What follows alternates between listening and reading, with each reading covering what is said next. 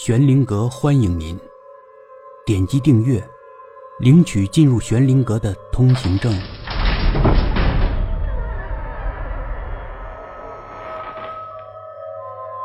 皮皮与内丹第五集。皮皮伸出自己长长的舌头，卷起那个小豆子，就像吞一只蚊子一样，把小豆子吞了下去。满洞的绿光立即熄灭了，但皮皮顾不上这个了。小豆子一进肚子，皮皮马上觉得浑身燥热，越来越热，有点不舒服，很不舒服。这个时候，皮皮感觉脚下有些动静，他一瞧，哎呀妈呀！大黑蛇眼睛竟然慢慢睁开了。大黑蛇瞧着头顶上的青蛙，有点懵，还没搞明白发生什么事儿了。赶紧逃！皮皮也顾不上全身的不舒服了，他奋力一跳，从蛇头蹦到最近的一棵藤蔓上，他努力向上爬。大黑蛇好像也弄明白了是怎么回事了，他愤怒的嘶吼着，巨大的身躯缠绕着岩石。开始撵皮皮，往下是没法跑了。下面，愤怒的大黑蛇等在那儿呢，只能往上跑，抓着藤蔓乱蹦乱爬，反正就是一直往上爬。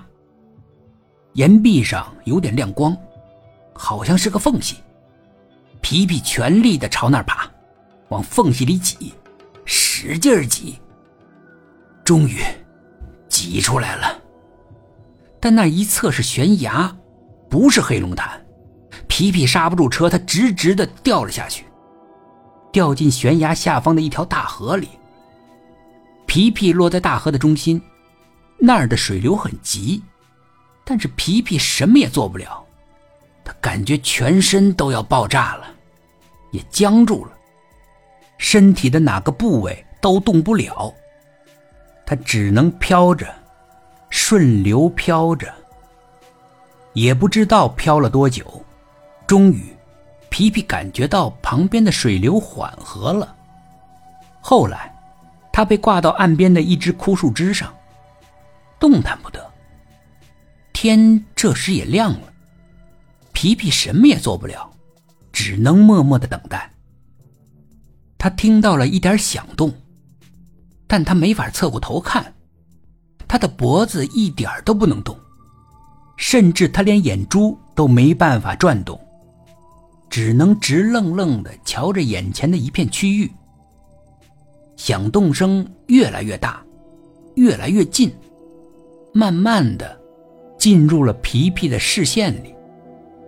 原来是两个人，一男一女，一对情侣。皮皮心里念叨，祈祷这两个人没有注意到他。一只动不了的青蛙，不应该会引起人类的注意。但皮皮错了，这两个人盯着皮皮，眼皮都不眨。他们弯下腰，越来越近。那个女人温热的手甚至抚摸到了皮皮的头。好可怜呀！那个年轻女人说：“